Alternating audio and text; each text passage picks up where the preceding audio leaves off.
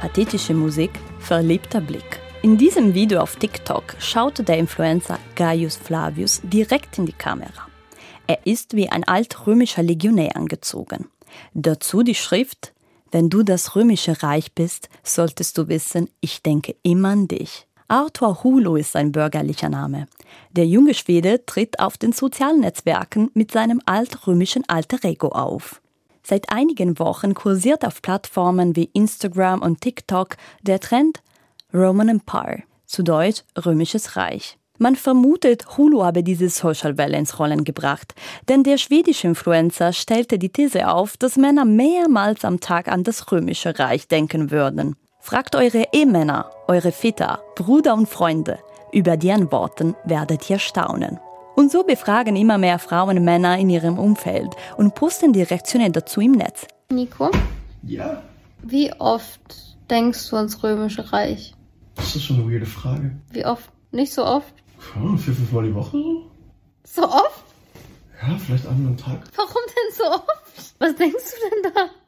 Hä, denkst du nicht ans Römische Reich? Warum soll ich ans Römische Reich denken? Hä, das ist so legit die coolste Ära, die es jemals gab. Aber woher kommt dieses Interesse für das römische Altertum?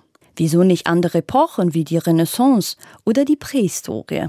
Sicherlich haben Filme wie Julius Caesar, Die letzte Legion, Pompeii und nicht zuletzt Der Gladiator mit Russell Crowe zu der Begeisterung für diese Epoche beigetragen. Heldenhafte Geschichten, Abenteuer, Drama und Epos.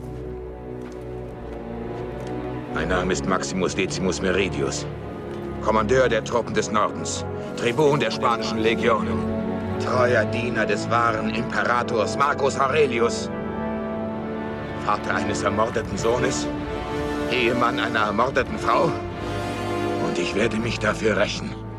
In diesem Leben oder im nächsten. Der Trend Roman Empire hat so eine große Reichweite erreicht, dass sogar renommierte Zeitungen wie die New York Times oder Washington Post sich damit beschäftigt haben. Auch Meta-Chef Mark Zuckerberg hat mit einem ironischen Post im Netz an der Diskussion teilgenommen.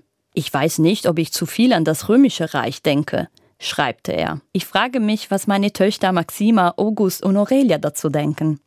So lustig die Frage auch ist, wie oft Männer an das römische Reich denken, so sehr lässt es sich auch darüber streiten, ob diese Frage tatsächlich geschlechtsspezifisch ist. Macht, Feldzüge, Gladiatorenkämpfe werde Hermi Männlichkeit in Verbindung gebracht.